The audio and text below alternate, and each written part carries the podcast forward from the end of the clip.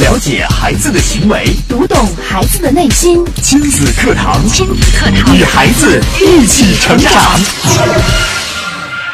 当孩子还是婴儿和幼儿的时候，父母会很自然地改变环境来保护孩子，提供给他们更多娱乐和探索的空间。可是，随着孩子慢慢长大，父母们却常常忽视通过采取改变环境来改变孩子的不可接受的行为，因为父母更多的依赖于口头教育，甚至对孩子直接表示拒绝，或者用父母的权利威胁孩子，来让孩子改变不可接受的行为。其实，改变环境的方法具有广泛的可用性，对于所有年龄的孩子而言都是简单而有效的方法。那如何通过改变环境来改变孩子不可接受的行为呢？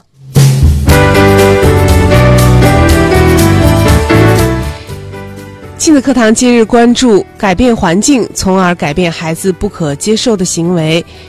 主讲嘉宾：亲子教育专家胡慧丽老师，欢迎关注收听。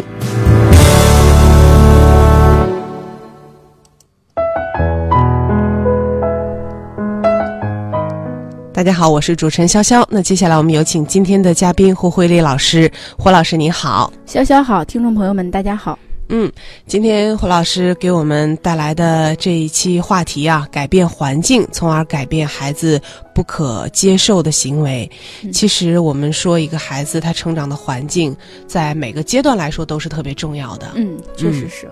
那接下来我们就呃有请胡老师为我们来讲一下今天的话题。嗯，其实这个话题的最初的初衷呢，是因为看到了很多呃孩子慢慢长大之后，到了三四岁，然后家长对孩子的经常的教育方式就是，哎，你不能动这个呀，你不能动那个，你怎么又这样了之类的。然后我们就呃跟很多家长进行交流的时候，就会发现我们在孩子一两岁的时候，其实孩子做什么我们都认为是对的，或者是我们都是高兴的，觉得孩子在探索，孩子在摸索，他在感。知这个世界，我们其实这时候我们的这个态度是包容的，甚至我们知道要给孩子提供什么样的环境，比方说给他更多的玩具啊，给他适合他玩的这种东西啊，甚至给他把家里的那种角角愣愣都给他包起来，防止他摔倒磕着啊。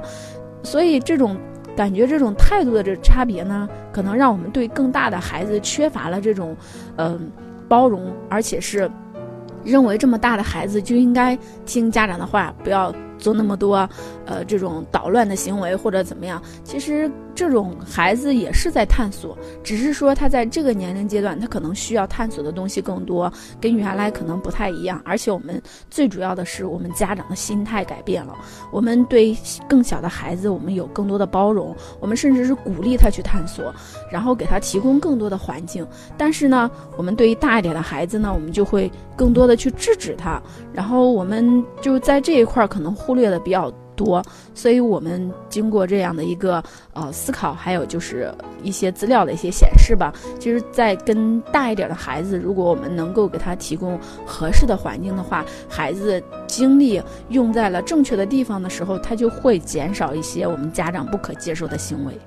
嗯，怎么呃，能不能具体一点来说？嗯嗯，我们来就来具体的来说一下这几块儿吧。对，因为。呃，比如说我们刚才提到了孩子为什么会给家长捣乱，可能大多时候孩子会觉得没事儿干、无聊，或者是他想玩的东西他没有，他得不到。嗯，这时候呢，可能孩子就会比较去跟家长去做一些我们家长不能接受的这一些行为。那在这个时候呢，其实我们家长如果能够给孩子提供一个丰富的这样的一个环境，比如说我们可以给他提供大量有趣的事情可以做，给。孩子有大量的这种玩具、阅读的材料，还有跟孩子一块儿做一些好玩的游戏，或者这种粘土制作呀，还有拼图啊等等这一类的材料啊，或者是给他提供这种非常有利的这种环境给孩子的话，孩子都孩子都会自己玩，他。很少去打搅到大人。不知道大家有没有发现，当孩子自己手中有事儿的时候，或者他在做他感兴趣的事儿的时候，他会很少来干扰你。甚至你跟告诉他，哎，该吃饭了，孩子，孩子会说，哎，我正玩呢，别打搅我。嗯会有这样的出情况出现。嗯，就是要让孩子手头有事儿做。嗯，对，对，其实有时候，呃，我们在做一些事情，比如说，呃，大人在蒸馒头或包饺子的时候呢，嗯，就是孩子会看到大人在和面的时候，嗯嗯他特别感兴趣。，对对，这个时候就可以像胡老师说的，可以嗯给他准备一些儿童玩的这种玩具的粘土啊。对，嗯，让他自己也能够呃在玩具当中来获得乐趣，这样的话嗯就不会在一边来捣乱了。对，嗯，对，确实是这样的。甚至是我们也可以跟孩子，呃，我们家通常包饺子的时候，就是孩子也会在一旁帮忙，给他一小坨面。对，给他一小坨面，然后给他一个小擀杖，嗯，然后他就自己在那儿玩儿，就会做成他喜欢的各种形状，捏成各样各式各样的。其实这个也是类似于我们说的粘土啊，但是这种会更健康一些。小孩儿也能在，就好像觉得他也参与了这个包饺子的过程，甚至自己也会擀成一个小皮儿，然后里边儿放点儿什么面粉啊之类的，做成馅儿。其实对他来说也是很有意思的过程。嗯，好，这是在生活当中其实一个非常普遍的，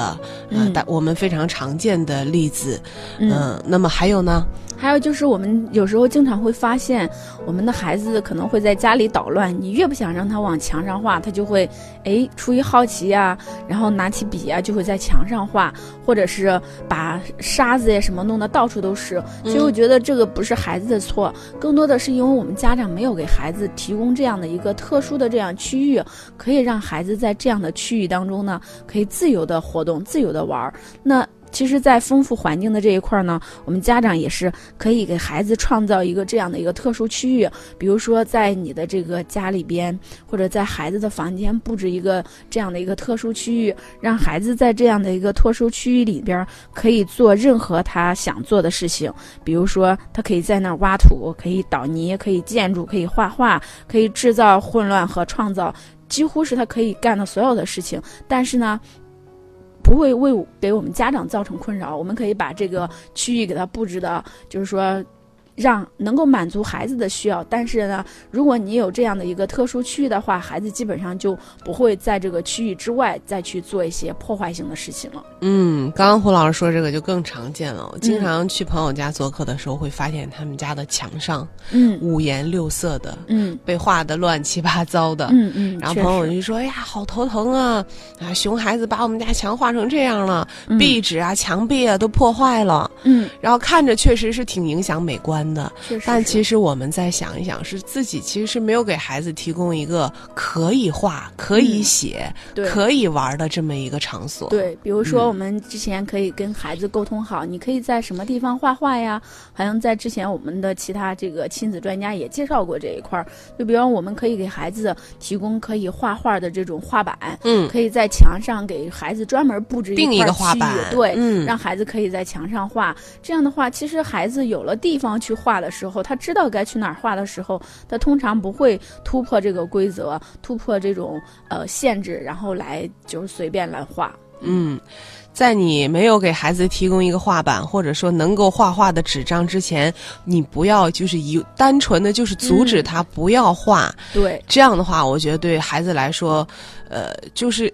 很可能你扼杀了孩子画画的这么一个天赋。对，嗯，即使说可能他没有画画的天赋，但是此时此刻你这样做也会让孩子觉得很不开心。嗯，确实是我们可能会给孩子造成一种挫折感，因为我们在之前的节目也讲到，就是说，呃，培养我们孩子的这个乐观当中有一个非常重要的一条，就是让我们的孩子有这种掌控感。嗯那我们在跟孩子提供这样的一个丰富的环境的时候，其实就给孩子提供了这种掌控感。在这样的一个特殊区域，孩子是可以自由做主的，他可以做他自己想做的任何的事情。这也是建立我们孩子这种乐观的一个非常重要的一个基础。那我们如果是没给孩子提供这样的环境，而孩子在做其他事情的时候，我们家长就是训斥，就是指责，就是阻止，那给孩子带来的是一种挫败感。嗯，好的，那还有吗？嗯，还有就是，嗯，想在丰富环境这一块儿，比方说我们在。呃，大家可能都会遇到，我们有时候坐车的过程当中，孩子会吵闹，一会儿说这个不舒服了，一会儿说那样不舒服了，就觉得在这样的一个环境当中呢，我们也要给孩子提供一些呃可以玩的东西啊，比方说给他带上他喜欢的玩具，嗯。或者是给他带上他喜欢的这种绘本，嗯。放给放给他喜欢听的这种故事，都是可以来帮助孩子缓解这样的一个无聊的这样的一个旅程，坐车的这样的一个过程。这样的话，孩子的这种吵闹啊，还有这种呃粘人的这种行为也会减少。嗯，确实，在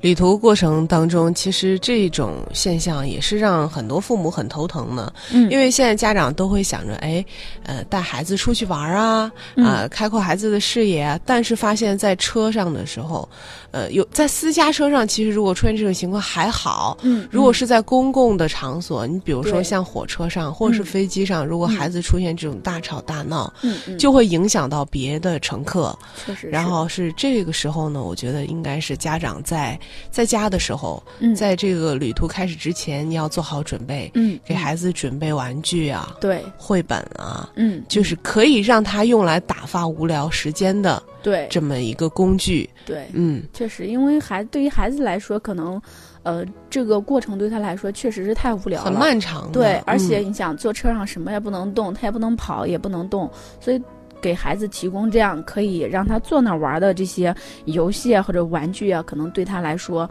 是非常有益的。嗯，好的，那接下来呢，我们也稍事休息，在一段广告之后呢，我们继续跟大家来分享，呃，改变环境对孩子行为的一些影响。亲子课堂正在播出，稍后更精彩。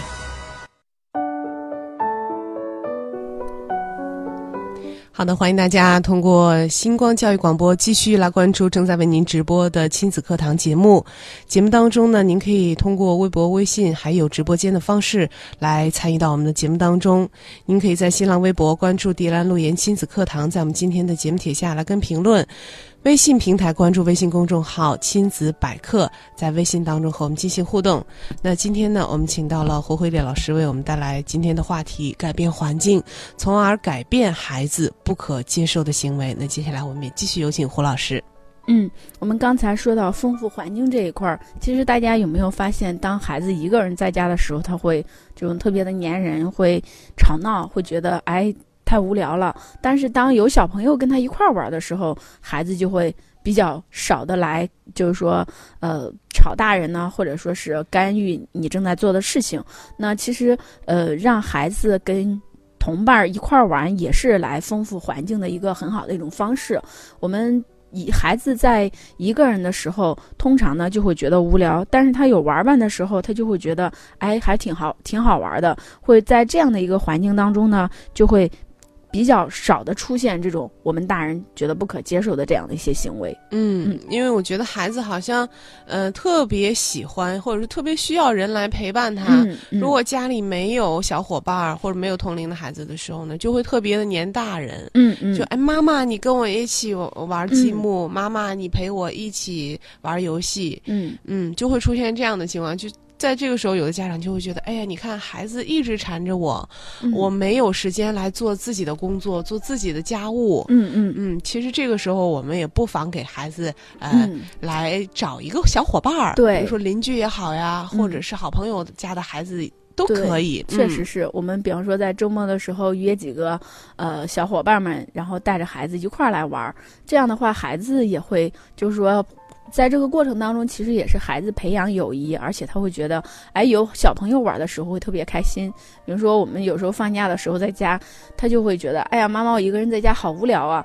我想找小朋友们玩儿。那尤其上了幼儿园的孩子会更明显，因为他在幼儿园经常是跟小朋友们一块玩的。那在家他一个人待的时间长了，他就会觉得无聊，他就想要找好朋友、找小伙伴们去玩。嗯，我觉得刚刚胡老师讲的这些方法，好像都是呃来找一个更好的一个替代品。比如说，嗯孩子要在墙壁上画画，我们嗯可以给他找来一个画板，嗯一个干净的纸张来代替墙壁。嗯比嗯如说，孩子如果一直黏着你要呃来打扰到你的工作或者是做家务的话，可以。嗯我来找一个代替你的这么一个小伙伴儿，其实是嗯。更好的一个选择。对，还有的时候，我们会比如说发现孩子会在玩一些很危险的东西，嗯嗯，比如说呃，在玩一把刀，水果刀，或者是呃呃对蜡烛啊什么的特别呃感嗯。兴趣，这个时候我们其实都可以给他呃来找一个替代品。嗯，比如说是是呃小孩玩的那种刀啊，，对，或是儿童的这个做饭的这种工具啊，嗯嗯嗯，让他来呃体验他想要体验的好奇的、感兴趣的这么一些部分。对，嗯确实是这样，因为我们就是说，在没有给孩子提供另一种活动，就是说可以替代现在的活动之前呢，孩子呢通常会有这样的一些挫折感，他甚至会哭闹，甚至会撒泼。然后，嗯但是我们假如说能够想好，或者说是能够给孩子找到这样的一些替代性的活动，或者是替代性的这个呃玩具的话，然后孩子呢。可能就会比较容易接受，而且呢，前提是我们家长要用比较温和而平静的态度给他。比如孩子，就像刚才说的，孩子正在拿一个很锋利的刀，那么就可以给他，嗯，给他换一个小孩玩的这种，或者是一些钝的这种刀子，就是没有棱的那种，嗯，或者是就是小孩子呃专用的那种塑料的，对。对，那这嗯样的话，小孩子不会觉得哎换个玩具或者怎么样。其实对孩子来说，只要有这个功能，或者是都嗯是刀就可以了。嗯他不会觉得哎这个刀或者是像我们大人一样区分的有多明显。嗯还有就是我们在跟孩子，呃，刚比方说，不知道妈妈们会不会经常会有这样的情况，尤其是家里边是女孩子的，嗯就会对你的化妆品非常好奇。化妆品，对，呃，裙子、高跟鞋，对这都是孩子特别感兴趣的东西。确实是。嗯那如果是这样的话，其实假如说孩子，比如说正在翻你的这种化妆品，然后呃，我们可以给他一些替代的，比方说一些空盒子啊，嗯或者是呃纸盒子呀，然后来给他玩儿。其实有些时候孩子就是拿拿那个化妆品的盒子来装水呀，或者之类的。那我们只要是能给他提供这种适合的这种替代性物品，孩子还是都是可以接受的。嗯。对，这是我们家长要多想一些办法了。嗯。比如说你用完的这个化妆品，嗯，比如说装呃粉呐、或者是装一些眼影啊这种盒子，嗯。别扔，就留给孩子来玩儿。确实是因为我们家之前就是我们家孩子就会也对我这个很感兴趣。那我们沟通完之后，他就会说：“那妈妈，你用完了可不可以留给我玩儿？”嗯，就这种，然后经常会问你这个用完了没，所以就会给他找一些用完的就给他收集起来，让他自己，比方说灌水用啊，或者是放他各种的小玩意儿啊，放他的小耳钉啊之类的。就对于孩子来说，这也是一个很好奇的一个过程。嗯，嗯，尤其是对于女孩子来说，，对爱美的女孩子，对，其实呢，这正是呃家长应该高兴的。你看、嗯。自己的孩子知道来打扮自己，确实知道美，知道嗯。爱漂亮、爱干净，其实这是一个非常好的嗯现象。对。我们不应该用那种特别恶劣的态度，嗯，大声的来呵斥孩子。对，嗯，完全可以找一个可以替代的，让他嗯暂时先玩的这么一个东西。对对。嗯，这就是呃，通过找一些合适孩子的嗯呃这些替代品，嗯，来让孩子玩得更开心，同时呢又不会伤害到他们。对，确实是。但是呢，我们这种是在孩子正常玩的情况下，但是还有一种情况呢，就是在孩子睡之前，嗯或者是在孩子吃饭的时吃饭之前，可能我们就要做相反的事情，我们哦就要把这种呃，从这种丰富孩子这种环境呢，要变得让他的这个环境更加单调。因为只有单调的时候呢，孩子才会安定下来。比如说吃饭的时候，孩子需要安定。那假如说他吃饭之前玩的特别疯，那可能他需要一段时间来平复。如果他玩特别疯，你让他立马的去吃饭或者立马去睡觉，可能孩子是很难去很快的平复的。因此呢，我们在吃饭之前，还有在睡觉之前呢，尽量不要给孩子太多的刺激。我们要把孩子的环境变得单调一点。我们有一个同学就就我们聊天就说到说，哎，我发现我给他爸爸讲故事就不一样。说我给他爸爸讲故事，睡前的故事，我讲着讲着孩子都睡着了，结果他爸爸一讲故事，就孩子越讲越兴奋。然后我后来我就发现，我讲故事的时候就是为了让孩子睡觉，就保持一定一个音调，然后甚至越讲越来越缓慢，对越对来声音越小。对，嗯孩子可能随着这样单调的声音，一会儿就睡着了。结果他爸呢讲故事就是绘声绘色，而声且情并茂，抑扬顿挫。嗯而且还有带角色扮演的这种。嗯说讲完之后，孩子压根儿就是兴奋的状态，根本就不可不不可能睡。说然后我们就就孩子不睡的时候由他爸来讲故事，嗯睡觉的时候我来讲故事。嗯其实，所以就是说我们在孩子睡觉之前呢，一定不要让孩子过度兴奋。因为我们家长可能经常会做一些这样的事情，就是睡前呢，然后让孩子保持了过度兴奋，但是哎，时间点儿到了，孩子要睡觉了，我们又要求孩子马上平静下来。但是对于那么小的孩子来说，他的神经系统还没有发育全，还没有不会像我们大人一样这么快速的来调整我们这种情绪，所以让他平复下来还是需要一定的时间的。所以为了避免这样的睡前大战呢，我们就要。在睡之前一个小时，就要给孩子提供这种比较单调的环境，让他慢慢进入这种睡眠的这种状态。嗯，就不要再有很多的人、嗯很多的小朋友在家里面陪着他一起疯玩儿，对，或者是家长不要再陪着孩子做一些呃非常激烈的嗯这种游戏。嗯，确实是，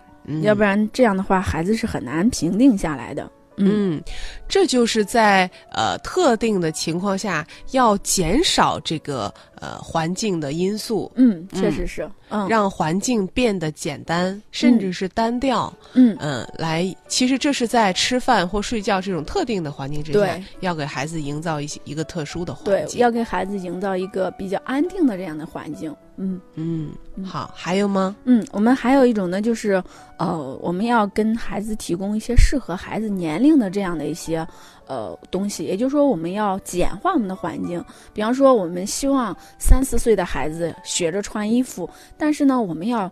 考虑一个前提，就是这么大的年龄的孩子，他能够穿什么样的衣服？我们不能给他太复杂的衣服，我们嗯要给他一些简单的，他自己可以穿的。这样的话，孩子才有成就感，觉得哎，你看妈妈，我都会自己穿衣服了，我都会自己穿鞋了。孩子也会越来越愿意做这样的事情。那假如说我们给他买的特别复杂的衣服，我们嗯大人给他穿着都费劲，嗯那我们还指望孩子去穿的话，那孩子可能只会在这个过程当中体验到挫折，然后越做越不想做，就放弃了。对对、嗯放弃了，甚至会缠着大人，或者要么呢，就孩子会觉得，哎，这个事儿太难了，嗯我不愿意去做，然后甚至就开始哭泣之类的。嗯，就大家可以来想一下，如果一件事情你根本反复练习也做不好的时候，你可能想到的只有放弃了。嗯。其实，在穿衣服这件事情上，大家呃，就是家长朋友们可以从帽子啊、嗯。裙子啊这些简单的衣服嗯开始。嗯。如果你刚开始就给孩子让他穿一个紧身的裤子或者什么的，然后经常可能会穿错腿，或者嗯。两条腿穿在一个裤腿里面，对。然后这样的话，孩子老是穿错，老是穿错，这样的话、嗯。对他的自信心也是一个打击。对，确实我们要从简单开始。同时呢，我们要尽量给孩子提供这些孩子自己能够完成的这些呃衣服。还有呢，就是比方说，我们经常会有一些，其实我们在家当家里边会有很多很多地方，我们都可以进行一些改变，然后来让孩子呢会能够觉得做这些事情很容易。比方说，孩子已经有了好奇心，他嗯会想要自己去选衣服，他想要自己去拿什么东西，那或者是自己要洗手，但是因为我们的这个水台儿啊，可能还有这个衣柜啊，都比孩子要高，嗯那我们可能尽量要把孩子的衣服放在。低的这样的一个衣柜里，或者给孩子提供一个凳子，让孩子能够得到去挑选他自己喜欢的衣服，去嗯能够自己洗手，这样的或者自己洗脸刷牙。但是我们前提就是孩子的确是能够自己做到，嗯。嗯，这就是说，让呃给孩子提供一个他能够做自己力所能及的事情的这么一个环境，这么一个场所。，对，确实是，包括我们平常喝水呀、吃饭的时候，我们的玻璃杯呀，还有那种呃碗儿啊，孩子容易打破，我们可以给嗯孩子买特制的这种塑料的呀，不锈钢的呀对呀，可以可以让孩子然后自己来喝水，自己来吃饭，但是不至于就是说打破杯子。第一是可能这个杯子对你来说是比较珍贵的，但同时呢，打破了也会有时候会扎破孩子或者怎么样，所以我们要。就是在简化环境这一块儿，我们的确是要想点儿点子，然后让孩子呢可以在这个环境当中，呃，就说更简单，然后能够更安全。嗯，首先我们不能怕麻烦，要有耐心。对，有的时候孩子很想自己吃饭，但是家长就说了：“哎呀，他吃不到嘴里多少，嗯呼的满脸、满身、满桌子、满地都是。”嗯嗯然后就说算了，还是我喂他吧。嗯嗯，其实这样的话，对自己孩子的成长，对孩子的自理的这个能力来说也是不利的。对，嗯，我们要给孩子尝试的机会。你可以给他一个他自己能够呃容易抓握的呃嗯长度，这个手柄长度合适的这么一个嗯小勺子，确实，然后一个孩呃适合孩子的小碗，就嗯能够放在桌子上很稳的那种。嗯嗯来甚至慢慢培养现在那种碗还有吸盘的那种嘛，直接往桌子上一一吸，吸对孩子是不会弄洒的。然后他可以，虽然尤其是刚开始吃饭的时候，孩子可能的确会吃的到处都是，但是这就是一个体验的一个过程。嗯对，而且我们说，其实孩子这些活动都是有敏感期的，就他嗯在这个过程当中，他就是要体验这种用手抓握东西啊，然后用手体验自己来吃东西的这种快乐感。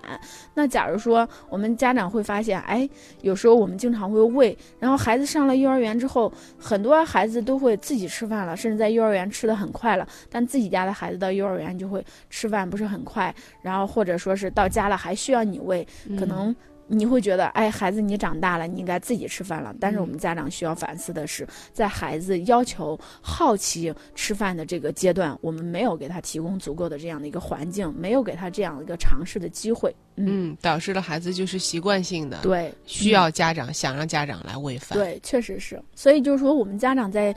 教育孩子这个过程当中呢，我们一定是要给孩子提供这样的机会。我们不能说我从来没有让孩子学过这个技能，等到孩子到了一定年龄了，我们认为孩子该具备这个技能了，我们就觉就给孩子这样的期待，说，哎，孩子你该自己吃饭了啊。但是孩子从来就没有没有尝试对过。嗯、对，所以我们家长不要剥夺孩子去尝试的机会。当他对这哪一块非常好奇的时候，正是他学习的最好的机会。嗯，好的。那么这是对孩子一些能力的培养和训练方面。嗯还有呢？还有就是说，我们呃刚才也提到了，就是对我们的环境要做好保护，就像我们保护婴幼儿那样，可能我们大一点的孩子也需要做一些保护。比如嗯说，我们要把一些危险品要远离孩子，比方一些药物啊，一些危险品，我嗯们要放的让孩子够不着。你不可能指望说你把这些东西放到孩子能够触手可及的地方，还让孩子不去好奇，可能这会比较难。那所以呢，我们作为家长，我们就有责任让孩子远离这些东西。因为孩子好奇是肯定的，但是嗯分辨能力他暂时是没有的。嗯对他可能会觉得，哎，这样妈妈平常都拿，爸爸平嗯常都用，为什么我就不能呢？我也觉得好奇，我就要试一下。嗯，嗯，尤其是对一些药片儿，对，五颜六色的、各、嗯各种形状的。嗯，哎，爸爸在，爸爸吃了这个，妈妈吃了这个，嗯哎呦，是一定很好吃，我也要嗯尝一尝。对，所以说，这个时候的一些危险品，我们是需要把它妥善的来放起来的。嗯确，实，还有包括一些呃锋利的一些刀啊、剪刀啊这些东西，我们一定要收起来，就是收到起码孩子够不到、找不着的这些地方。嗯嗯，好，嗯嗯，其实有的时候呢，还有比如说，呃，在家里面灯光很刺眼呀。嗯或者是呃，在声音很大，比如说外面有放鞭炮的时候呢，孩子这个时候呢就会发生就是很恐惧呀，嗯或者是呃，他的注意力会集中在某一点上，给自己嗯造成一些影响。嗯，其实在这个时候，我们就陪伴孩子，告诉他，哎，这个事儿是怎么办呢？孩子真觉得害怕的时候，我们就就抱着他，告诉孩子，哎，其实这个。放鞭炮离我们很远，而且我们有妈妈在这儿陪着你。其实孩子在这个时候还是比较容易安定，能够接受这样的一些刺激。嗯，好，这是环境的呃改变嗯对孩子的影响。嗯，好，对，还有呢？嗯，还有呢，可能就是呃，最后一点呢，就是我们要让孩子为这个环境的变化做一些准备。比如说嗯，我们要带孩子去旅行，那可能我们就要提前跟孩子去沟通，我们在旅行的时候可能会遇到什么情况，比如我们要坐车怎么坐，我们可能到了地方我们要住宾馆儿，不像我们家里的床，我们嗯可能没有了像家里这么多丰富的玩具，那我们嗯可能会有什么样的环境，就是说我们可能在海边去玩啊之类的，要跟孩子提前做沟通，让孩子对这个有一个预期。比方说，我们要计划暑假去带孩子旅行，那可能至少提前两三周，我们就要给孩子讨论这个事情，让孩子知道接下来发生什么。那这样的话，孩子对于要发生的事情有预期，而且我们有讨论，对于面临的可能会面临的困难呢，我们做一个处理的话，对于孩子来接受这样的一个变化来说更容易嗯，这是提前把即将发生的事情告诉给孩子，嗯，让孩子在心理上有一个准备。对。嗯。其实最典型的一个例子就是打预防针，不知道大家有没有这个体验？对，假如说你提前不跟孩子沟通，就带着他去了，孩子会觉得很害怕。嗯，那假如说我们在去之前就告诉孩子，甚至提前一两天都给孩子说，过几天我们要去打针了，然后打针是一个怎么样的过程，然后或者是就会会疼，但是就疼那么一下，然后就像什么呀蚂蚁蛰了或者怎么样，然后但孩子其实对这个有预期的时候，孩子就不会像我们所设想的那样大哭大闹。就是我我我们在这一块儿，就是说我的一个经验确实是这样的，因为呃不是。之前也给有孩子也有绘本嘛，然后我们有一本绘本就叫呃朵朵打预防针，然后就是打预防针的过程当中，就是呃说了为什么要打预防针，而且打预防针会怎么样，然后以一个小孩子的眼光来看这个打预防针。嗯，那我们其实，在平常呢当中呢，我们就会来看这个绘本，那这个孩子就明白了，哦，打预防针原来是这么回事儿，就是说这个孩子经历了这样的一个打预防针，那下次我也要去打预防针的时候，我们就会哎提前就会来讨论讨论，说嗯我们。快要打预防针了，就像朵朵那样，为什么要打预防针？然后可嗯能会疼一下，然后其实孩子对这个表现没有我们想象的那么脆弱，孩子会觉得，哎，妈妈，我打预防针我都不哭，我嗯是很我我很勇敢，我就像朵朵一样。然后其实我觉得孩子，如果我们提前跟孩子沟通，让他有预期的话，他会有一些真是我们大人预想到。不可思议的这种表现，会表现的特别的、特别的坚强，甚至不哭都是有可能的。嗯，我们要相信孩子，对把可能发生的事情提前告诉给他，嗯并且相信他能做到。对，嗯，我觉得很多时候孩子在打针的时候，他会大哭大闹，嗯更多就是我们家长没有做好沟通，孩子不知道要发生什么，对，是更加上打预防针的时候，有些孩子确实是哭，然后孩子到那种环境就容易被传染，所以孩子就会哎觉得是不是很疼啊，或者怎么样的？这孩子不知道要发生什么，对这一切都很很无知，是他在这个毫无心理准备的情况下，呃，发生了一件他觉得还挺可怕的事情的时候，对。嗯，当我们跟他沟通了之后，就。比方通过绘本呐、通过各种方式告诉他，给他这是一个怎么回事儿，甚至我们我们也不能骗孩子说，哎，打针一点都不疼。其实嗯打针确实是会疼的嘛，我嗯们就要告诉他真实的情况，让孩子对这个有预期。但是这种疼痛是孩子能够接受的范围，所以孩子在那那一刻他可能会忍着疼痛，但是我们觉得孩子越大，他就越能接受这种改变，因为他在之前我们已经给他打过这种，我们可能给他在心理上已经打了预防针了，所以他在真正面临这样的一个情况的时候，他就会比较能够接受。嗯，嗯。好了，我们看看时间，今天的节目也要暂告一段落了。今天非常感谢胡慧丽老师的讲解，也非常感谢大家的收听陪伴。明天同一时间，亲子课堂和您不见不散。